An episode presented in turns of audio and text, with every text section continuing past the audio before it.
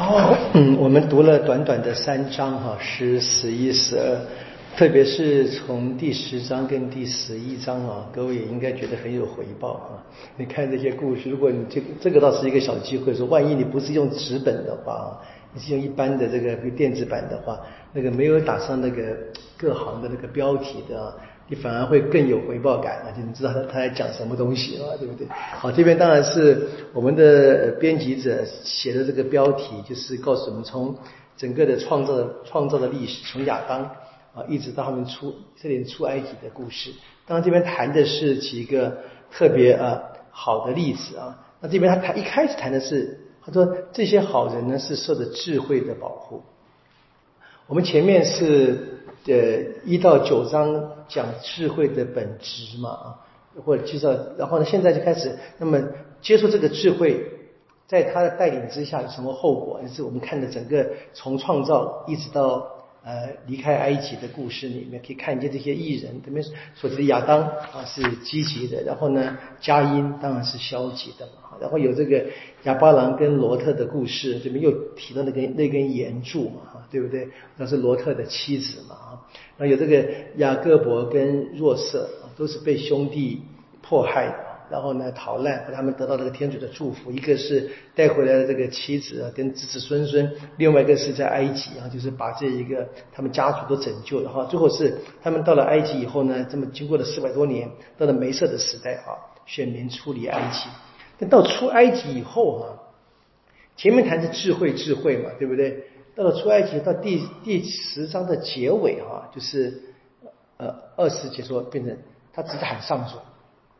啊，这个好像那个智慧就等于上主了啊，对不对？就上主，他们遂称颂你的圣名啊，同心赞美你，施展了护卫的手背，因为智慧开了哑巴的口，使婴儿的口舌伶俐善言。好，这是犹太人赞美天主，他们救他们；埃及人也要赞美天主，他们知道他们无法对抗天主。然后接着就谈这个过。呃，离开埃及了以后的事情，经过旷野，那这边就是整个的话就几乎变成礼了，对天主讲话了。注意到这个，从那个本来是讲智慧，好像是第三第三者嘛，对不对？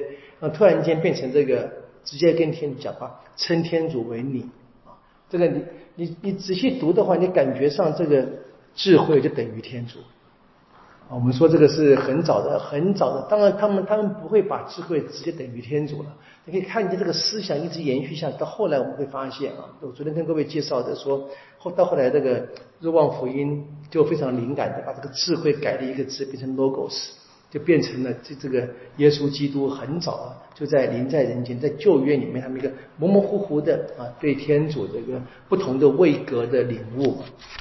好，那这边这个这个礼仪讲下去，好，然后谈到又出现几个关键字，蛮有趣。第十二章里面哈，他们到了这一个呃克拉海地啊，就是本来天主让亚巴郎、伊莎格跟雅各伯生活之地嘛，对不对？然后呢，这边第三节说你憎恨你圣地里的古代居民。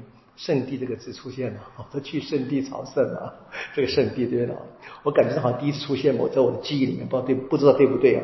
好，当然因为因为因为犹太人在弱色活着的时候，因为发生饥荒嘛，对不对？所以整个家族去了埃及嘛，当地还有很多居民呢，克拉海人。那按照我们的整个的圣经传的是韩的家族，韩的子孙，对不对？好，就他就看到，所以他们这些人怎么样？他们就已经开始远离天主，就有各种不同的他们的宗教的方式，什么操行、巫术、邪恶祭祀，甚至于杀害婴孩等等的来祭神的嘛。好，然后怎么样？天主就惩罚他们，怎么惩罚呢？当然是借着这个呃若苏尔带的人过来嘛。为了打仗，对不对？好，然后他这边说，天主惩罚人呢，是为什么呢？第十节是为给他们一个悔改的机会。而且天主只要一句话、一口气就全部都毁掉了，没这么做，而是什么？我们在历史上是这个若说慢慢的打嘛，对不对？我们知道，我们我们讲实际情况，他们也没有太强大，他们打不下来了。但是在这个犹太在这智慧篇的作者理解之下。就是天主的仁慈啊，他说，如果天主真正要出手的话，他有别的方式的啊，可以一口气就结结束了啊，这样子。他说，你看第八节说，你拿他们当人，就那些克拉罕人，把他们也当成人看待。啊，天主还是爱的啊啊！先派土土风做军队的先锋，然后呢，逐渐将他们消灭。啊，并不是你不能用一场战争这次全部屈服，啊，不是，而是什么？你愿意给他们一个悔改的机会。这很清楚，天主的惩罚是一个引导人悔改的方法。好，然后呢，开始讲到这第十三节怎么样？就说除你以外，别无照顾万物的神。就在开始肯定这个唯一神论啊，只有这个有以色列的天主是真天主。然后呢，这个天主呢是公义的啊，他的公义怎么样？还是在后面继续说嘛，在第呃十九节、第二十节说，在人犯罪时，你常给他们忏悔的机会，你给他们时间啊，给他们机会改过迁善。等等，然后说还说，那你对我们呢就比较好 啊，对我们有的对你的儿子呢比较好，对你的仇人呢怎么比较凶？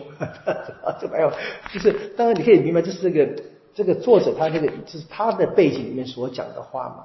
好，然后者他可惜这些人怎么样？这些人就冥顽不灵，不肯悔改，怎么样？那天主又对这一些生活愚蠢的人更严重的折磨，怎么做呢？在第他们第二十三节说。你用他们敬拜的丑恶之物来折磨他们！他们所朝，我们当然想想起什么？就想起这个埃及的出埃及时的十灾害嘛，对不对？他们他们现在十个灾害都是对他们当时埃及所崇拜的不同的神明，譬如说蛤蟆啊，对他们的对他们的一个惩罚，说那个都不是一个真正的神的意思。那下面就第十三章开始就开始要要讲了，开始从这一个对于智慧的称赞。然后讲到天神是唯一的，然后就开始就批评别的宗教信仰的，包含着自然崇拜呀、崇拜偶像啊。不要忘记跟各位讲过了哈，这个作品写在亚历山大嘛，对不对？亚历山大城，他们是在埃及的环境里面啊，很清楚，他们在一个强大的但埃及的民间信仰背景里面。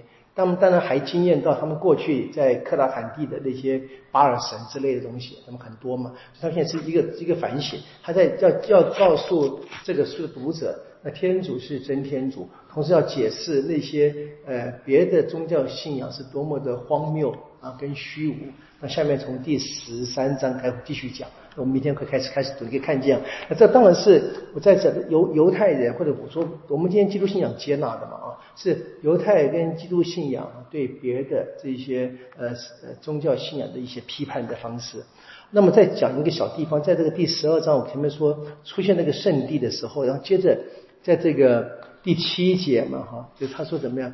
他说呃。你呢？决议怎么借着我们祖先的手把这些当地人消灭，对不对？让你以为地上最宝贵的地方，还是那克拉海地啊，巴勒斯坦，对不对？最宝贵地方成为天主子民相宜的侨居地啊！你看这个很有趣，对，他还是相信。我们知道后来在这一个新约就说了嘛，哈，说我们的家乡在哪里？在天上，对不对？所以世上都是侨居地。啊，就暂时居住，不是永恒的啊，在世上没有永恒的城。这在这个篇已经已经给这个很非常清楚的思想：人在世上都是旅客，只不过呢，天主呢把这个最宝贝的地方、最宝贵的地方给这个犹太子民啊，当做他们这个在这边安身立命的地方侨居啊，等待什么能够一起经过这边进到天国。这很有趣，你可以看这个这个作品啊，真的是介于新约跟旧约之间的。他很多思想啊，我们可以看见，他他已经比旧约的讲我们的我们大对于神的观念已经变得很很多的改善。我们讲改善吧，放在括号里面啊，就是我们以为旧约什么天主什么残暴啊怎么样，不是为了教训，为了引他们悔改啊，不再是一个单纯的给一个凶狠的那个或强就是严厉的神的图像，开始开始展现天主非常多，包含对外在外人的一个恩或者说恩恩威并用。啊，不是只用物业。然后呢，对我们在新约的很多思想啊，比如说这个天主的三位一体啊，这个我们在世上只是侨居，目的要回到天上啊，这边开始出现很多这个思想，慢慢出来，在那个时候，所以你可以看见啊，在我们的基督信仰是这么解释，的确是天主呢带着人啊，慢慢的让人慢慢的去理解、发现他的启示。因为人的这个理解力啊，太太太小，我们需要点时间。所以在整个人类历史里面，我们现在居在这个我说历史的尾端呢。知道，如果我们活着的话，跟过去人比，我们是最最尾端嘛。我们应该，我们应该要比别的人更认识天主的智慧，应该比他们更认识天主。那事实上是不是这样呢？当然只能各自回答这个问题了，对不对？好，我明天继续看看这个犹太人怎么去批判的当时的与他们共同同个时间所存在的外邦的宗教信仰。愿光荣归于父，及子及圣神，起初如何，今日依然，直到永远。啊，因父及子及圣神之名。啊，好，谢谢大家。